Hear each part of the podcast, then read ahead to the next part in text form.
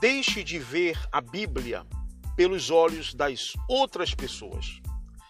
Tenha a sua própria meditação, tenha as suas próprias ponderações a partir de um relacionamento seu com a Escritura Sagrada.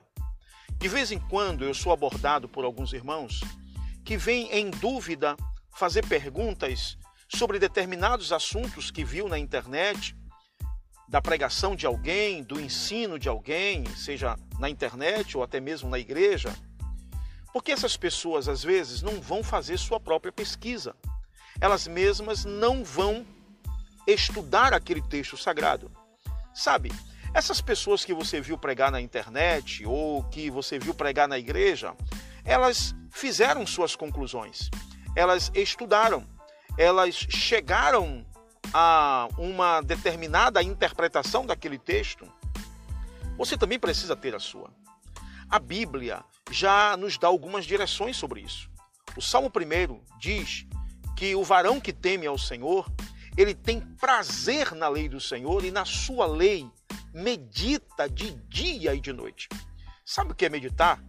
É gastar tempo. A meditação é algo que leva tempo. A meditação leva-nos a pensar, a refletir. E essa reflexão nos leva a estudar, a descobrir os segredos daquele texto.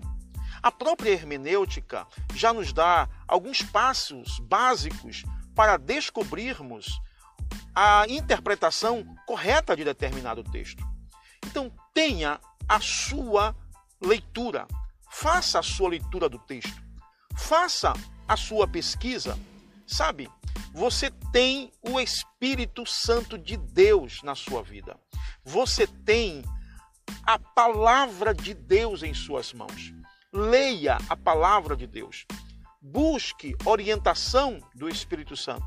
E pare de ficar na internet, às vezes confuso com o que algumas pessoas dizem e que lhe trazem apenas dúvidas e não lhe edificam em nada.